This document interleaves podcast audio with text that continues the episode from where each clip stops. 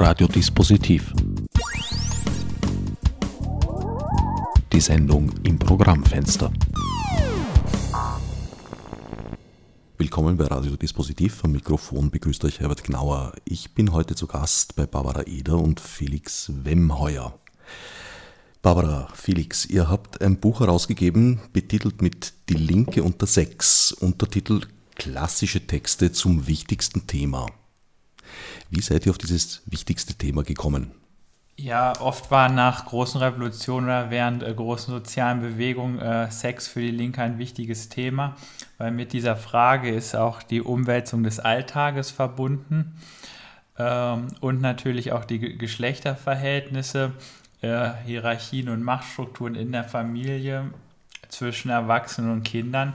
Äh, und deswegen war vor allem äh, nach der Oktoberrevolution 1917 und auch während der 1968er Studentenrevolte äh, der Sex ein, ein zentraler Punkt. Mhm. Abseits davon haben wir zusammen schon mal zu dem Thema Porno und interkultureller Porno gearbeitet und da hat sich das, ähm, also so eine theoretische Aufbearbeitung des ähm, Sexthemas nochmal ähm, angeboten, auch im Anschluss daran. Eure persönliche Herkunft ist ja, in meinem Fall halb universitär und sozusagen in der freien, prekären, äh, schreibenden äh, Wirtschaft kann man ja nicht sagen, also sozusagen schreibenderweise unterwegs und vom Studium her Soziologie, Philosophie äh, mit, mit auch Schwerpunkt Gender Studies und ähm, ja, dann noch so eine queer-feministische ähm, und auch linksradikale Sozialisation abseits davon. Ja, ich selber, ich bin eigentlich äh, Sinologe, aber das Buch habe ich halt mehr in der Rolle als Public Intellectual gemacht. Äh, ich schreibe äh, regelmäßig für die Jungle World, allerdings über China und äh, ich hatte mich vorher mehr mit sozusagen den linkskommunistischen und äh, freudomarxistischen Debatten über Sex beschäftigt und Barbara halt mehr mit den queerfeministischen. Und dieser, dieses Buch ist natürlich auch ein Versuch, diese beiden Stränge äh, der Debatte ähm, zu, zusammenzubringen. Äh, weil es heute doch oft leider so ist, dass zum Teil in der, in der Queer-Bewegung relativ wenig über Kapitalismus und gesamtgesellschaftliche Emanzipation debattiert wird und in eher in der traditionellen oder klassischen radikalen Linken äh, wird heute äh, kaum noch über Sex debattiert und die interessanteren äh, sexualpolitischen Debatten äh, finden noch in der Queer-Bewegung statt. Jetzt ist schon der Begriff der Linken kein einheitlicher. Jetzt kann ich mir noch weniger vorstellen, dass es da eine einheitliche Haltung zum Sex gegeben hätte zu irgendeinem Zeitpunkt. Da stimme ich dir zu, das ist außerordentlich divers, auch das, was darunter gefasst wird.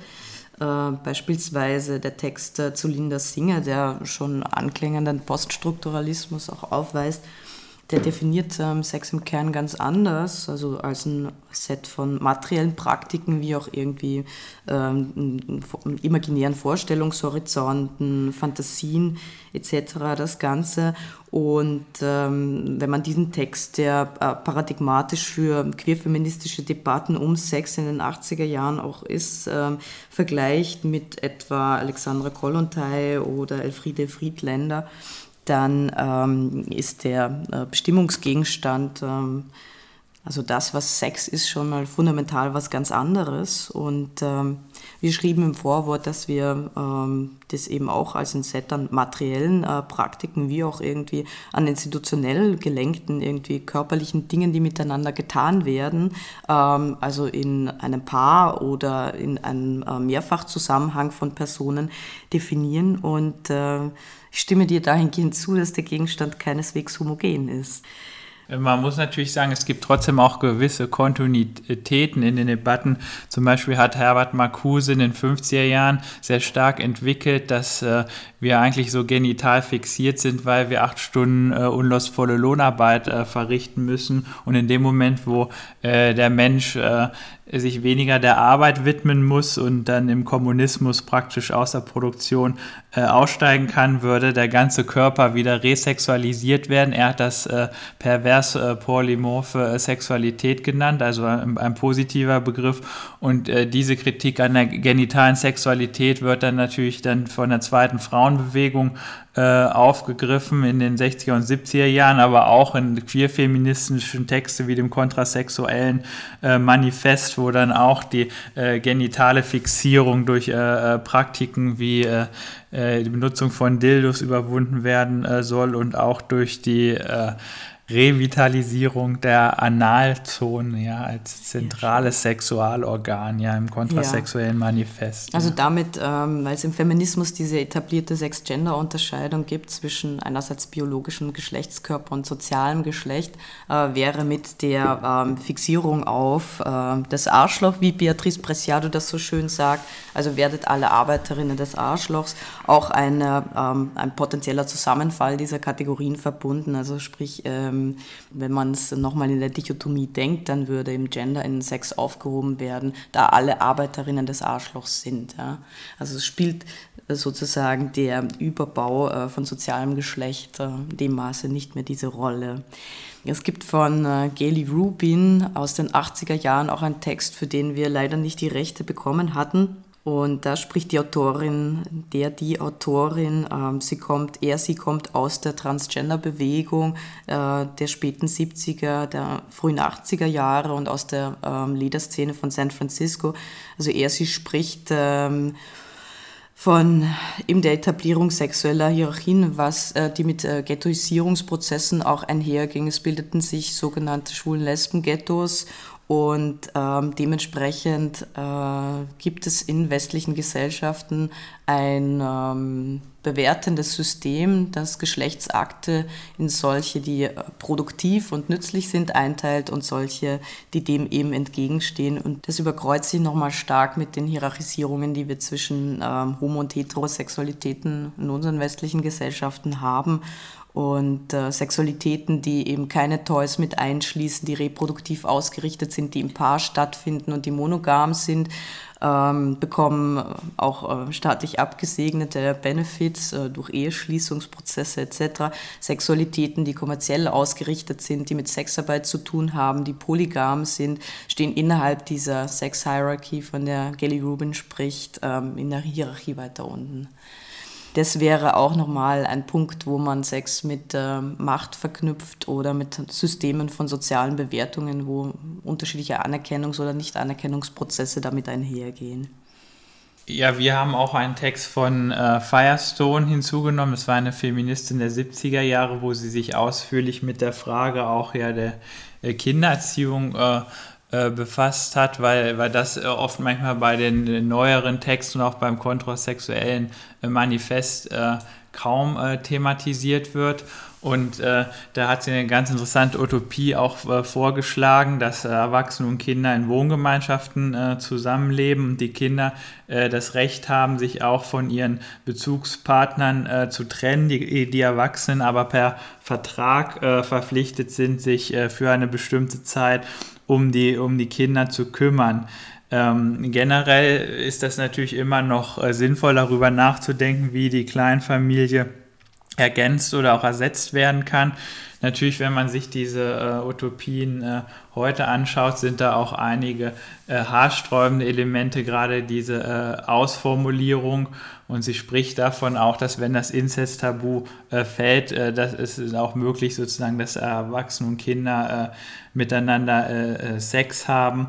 Und aus heutiger Sicht ist dieser Missbrauchsfaktor doch äh, unterschätzt worden. Und ich denke, das hat sozusagen generell nichts damit zu tun, dass wenn man von reproduktiver Sexualität spricht, dass das gleich aus der konservativen Ecke äh, kommen muss oder man den Papst zitieren muss, sondern es geht äh, viel, viel mehr darum, auch äh, ja, äh, Kindererziehung äh, in, in, neuen Formen zu, zu organisieren. Ja, die spätere Kritik, die durchaus auch Modelle von anderen Formen des Zusammenlebens mit einschließen, so wie eben auch das Kommunadenleben. Die hat ja äh, später dann äh, Raimund Reicher angemeldet, ähm, den wir auch in einem Buch abgedruckt haben. Und der beschäftigt sich ähm, tatsächlich auch nochmal mit der Frage von reproduktiver ähm, oder von den, den, den Produkten, von den möglichen Produkten von Heterosex, also sprich Kindern und äh, deren Erziehung. Und äh, schlägt hier auch ein Kommunenmodell vor, man mildert es aber dahingehend ab, dass, äh, dass er eine bestimmte, dass ein dass er meint, dass die Kinder erst ab einem bestimmten Alter in den Kommunen aufgezogen werden sollten und spricht der Kernfamilie damit nicht vollständig die Bedeutung in dem Maße ab, wie das beispielsweise Schule mit Firestone mit ihren Utopien des neuen Zusammenlebens anvisiert hat. Ne? Bei einiger dieser äh, Kommunenmodelle habe ich den Eindruck, dass sie aus linken Ansätzen begonnen haben, aber eigentlich dann irgendwann einmal faschistische Strukturen geworden sind. Ähm, ja, das kann man für äh, die, die Beispiele, die wir drin haben, die Kommunen und 1 und 2, äh, nicht sagen, weil denen ist ihr Scheitern relativ schnell aufgefallen und die haben sich dann nach einem beziehungsweise nach zwei Jahren aufgelöst. Ein, ein, trauriges Beispiel ist natürlich auch die, die Mühlkommune.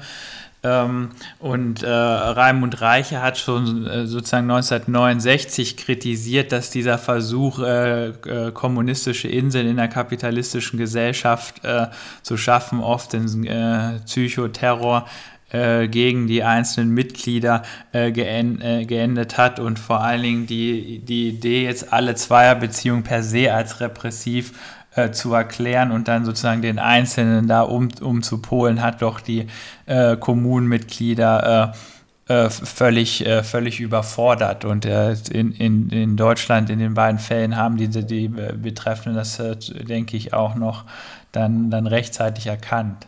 Ja, um sich auch nochmal auf den Text von Raimund Reich zu beziehen, ähm, da gibt es einen Reflexionshorizont über das Scheitern und eine sehr eingehende Analyse auch. Der bezieht auch ähm, die Dethematisierung von äh, Homosexualitäten in den Gruppenpsychoanalysen, die regelmäßig in den Kommunen stattfanden, mit ein als ein Grund für ihr Scheitern. Und ähm, dahingehend selbst wenn es faschistische Strukturen gewesen wären, die in diesen Kommunen aufkamen, so gab es den Reflexionshorizont, wenn das auch Beschädigungen nicht wettmacht, wie das Kinder von Summerhill beispielsweise doch noch zu tragen hatten. Also das die weniger gut ausgeprägten Strategien im Umgang mit einer repressiven Gesellschaft, äh, mit denen die Kids von Summerhill beispielsweise in ihrer Insel äh, nicht täglich umgehen mussten. Gibt es einen gemeinsamen Nenner in der Haltung der Linken zum Sex? Also dass man zum Beispiel sagen könnte, die Linke äh, hat tendenziell eine liberalere Einstellung? Ja, ich denke, generell kann man das nicht sagen. Also es gab verschiedene Phasen. Also in den 20er Jahren äh, hat die äh, Sowjetunion dann noch eine Vorbildfunktion gehabt und als erstes Land der Welt Homosexualität und Abtreibung legalisiert hat, das liberalste Scheidungs- äh, Recht der Welt und für Kommunisten und Kommunistinnen auch in Deutschland der 20 Jahre, für viele war es normal, auch äh, mit äh, äh, homosexuellen Bewegungen zusammenzuarbeiten oder auch De Debatten innerhalb der Psychoanalyse äh, mitzuverfolgen.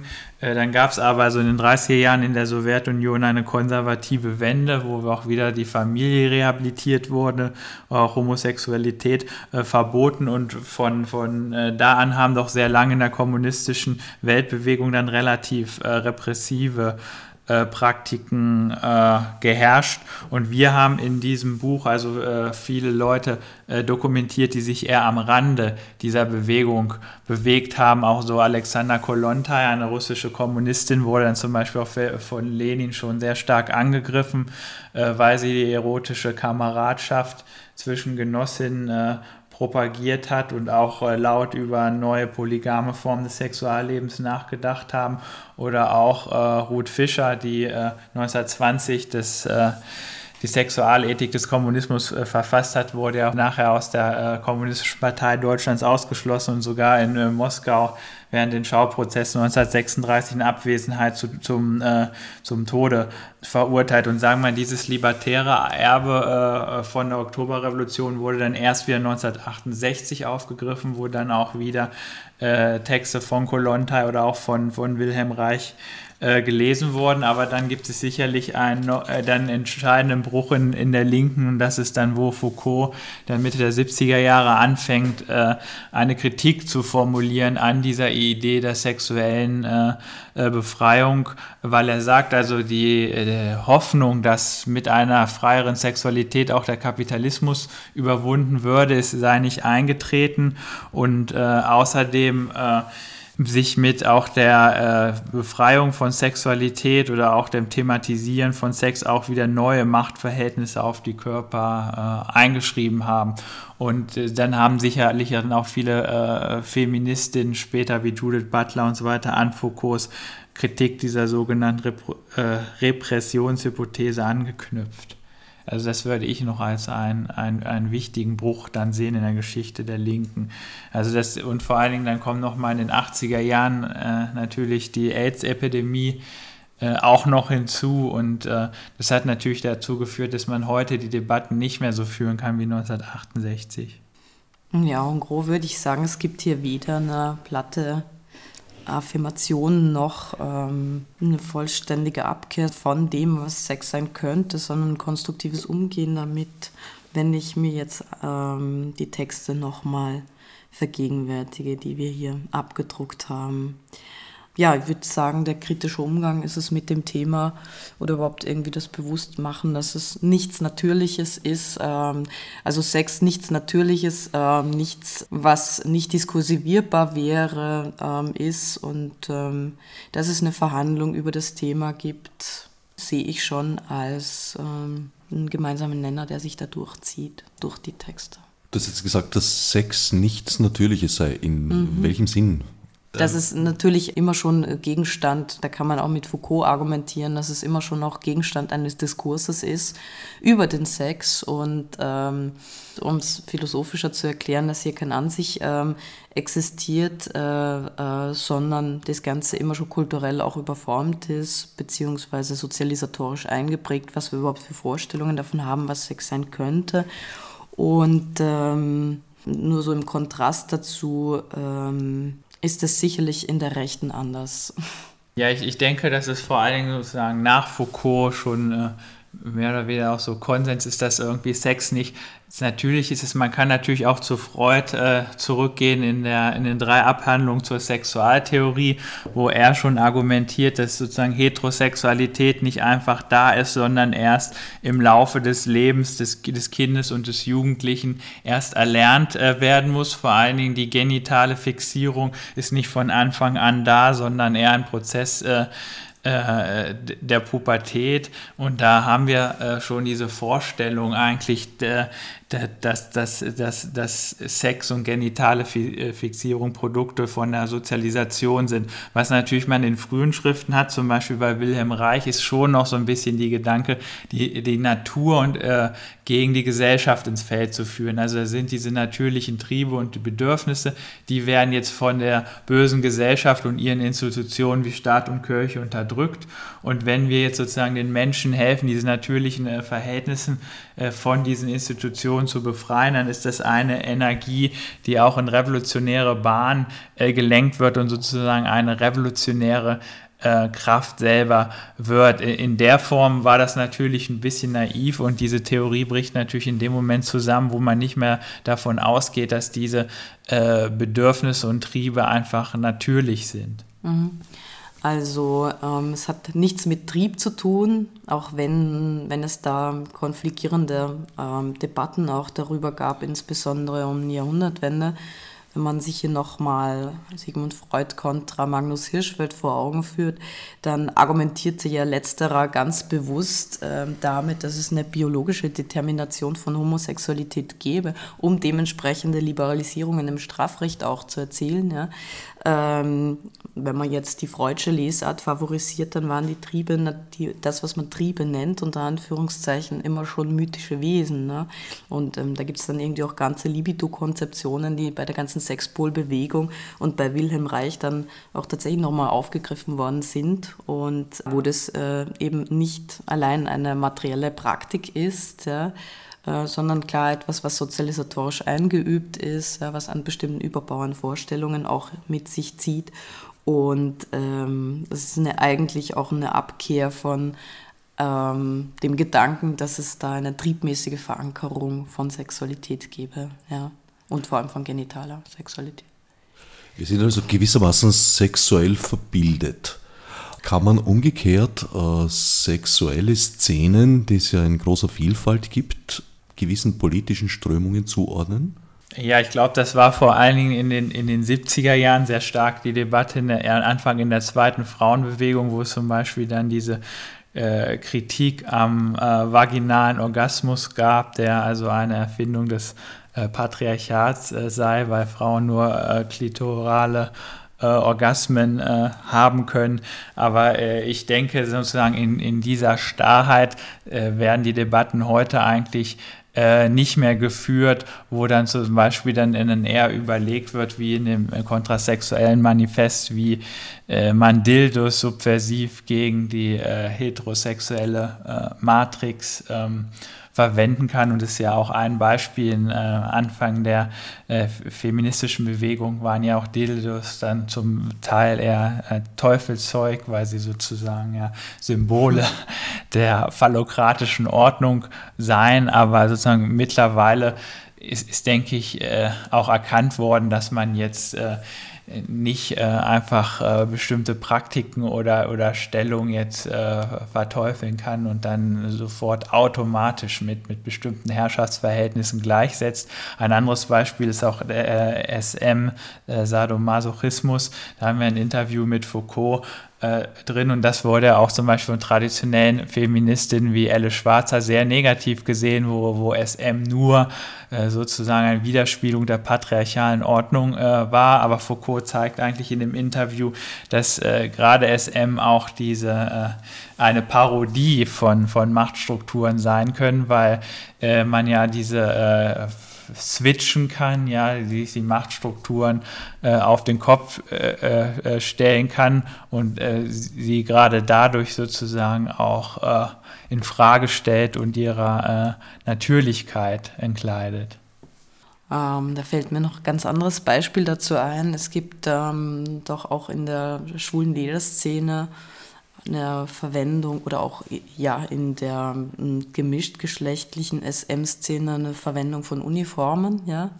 Und ähm, dies geschieht hier aber nicht, um die Macht derer zu untermauern, die diese Uniformen im Alltag tragen, sondern entweder in parodistischer Absicht, ja, oder um irgendwo ein Machtdifferenzial zu erzeugen, das ähm, eben durch bestimmte Kleidung markiert wird, ja. Und das heißt dann eben, ich denke jetzt ganz stark an die äh, Zeichnungen und Bilder von Tom of Finland, der äh, Tom of Finland, eben ein finnischer Zeichner, der sehr viel Schwulenpornografie auch gemacht hat. Und äh, Toms Männer tragen oft Uniformen und äh, sie tragen die, und da kann man durchaus jetzt auch an die subversive Verwendung äh, bestimmter Symbole im Punk denken, ja, also Sex Pistols beispielsweise, Johnny Rotten, die werden ja dann nicht getragen, um ähm, Macht zu untermauern, ja, sondern äh, um das eben zu unterwandern, beziehungsweise zu, im Rahmen einer Inszenierung einzusetzen. Also das heißt, ähm, selbst die Verwendung bestimmter Symbole bedeutet nicht, ähm, dass das so einfach lesbar wäre, was dann in dem äh, SM-Rahmen äh, mit dem Ganzen nochmal anzufangen ist oder was das dort dann heißt. Und ähm, nochmal auf Tom of Finland zurückzukommen, der ja oft angesprochen worden ist, auf die Verwendung unterschiedlicher Uniformen in seinen Bildern. Da ähm, sagt er eben, er setzt das zu fetischistischen Zwecken ein ähm, auch während dem Prozess der Verfertigung seiner Zeichnungen. Und ähm, da ging es um eine, eine kindliche Faszination von etwas, was er äh, anfänglich noch nicht verstand, nämlich er fand äh, eine Uniform von seinem Vater und ähm, schlüpfte da eben hinein und ähm, also so mit Einsetzen von dem ganzen Reflexionsprozess ähm, geht sich da so eine Gleichsetzung von ähm, äh, Uniformtäter und ähm, sozusagen die, die durch diesen uniformierten General unterjocht werden, das geht sich dann äh, gar nicht mehr aus. Wenn man da sehr genau hinsieht, dann äh, kann man schon erkennen, das ist ein ähm, das ist eine sexuelle Sphäre bei Tom of Finlands Bildern. Die ist vom Alltagsleben absolut abgetrennt. Die Rollen sind absolut divers, die da auch eingenommen werden. Und ähm, damit kann eigentlich auch diese Foucault'sche Annahme bestätigt werden, dass es eben partiell eine Umkodierung von Macht ähm, sein kann. Sagt er beispielsweise, Frauen, die SM betreiben oder sadomasochistischen Sex miteinander haben, die ähm, haben die Geschichte von 2000 Jahre Patriarchat und es wird ihnen nicht im selben Ausmaße zugestanden, sich Macht ähm, anzueignen, äh, die eben nach wie vor oft männlich konnotiert ist. Und ähm, das sich anzueignen oder im Rahmen von einem sadomasochistischen Szenario ausagieren zu können, bedeutet damit auch eine Verschiebung, äh, wenn auch nur für die Dauer eines Szenarios und die Dauer eines ähm, vom sozialen abgetrennten Rahmens. Was man dann so politisch daraus macht, ist dann nochmal eine andere Frage. Und äh, wenn ich nochmal daran denke, dass Gayle Rubin ebenso wie ähm, andere Aktivistinnen der Gruppe Samoas sich äh, Symbole aus der schwulen Lederbewegung angeeignet hatten und daraus zugleich eine, eine sexuelle Politik gemacht haben, dann kann sowas auch äh, wirksam sein auf einer politischen Ebene ja, wenn sich daran bestimmte mhm. Forderungen anschließen. Ja. Aber das ist die ganz schwierige Frage, wie man aus ähm, auch queeren Körperlichkeiten Politik macht und äh, die Frage, wie dann wiederum privates und politisches ineinandergreifen und äh, das sind die ganzen die ganzen äh, Kreisläufe von Henne und Ei. Und darüber ja. müsste man auch noch ein nächstes Buch schreiben. Ja, und das ist ja eigentlich mit jeder Form von Subversion so, dass immer die Gefahr besteht, dass sie sozusagen dann vom Markt aufgegriffen und, und ver, ver äh, wird und dann ihrer eigentlichen äh, Botschaft sozusagen, äh, sozusagen beraubt äh, wird. Das ist, ist, ja auch relativ deutlich geworden 1968 mit der, äh, mit der sexuellen Revolution.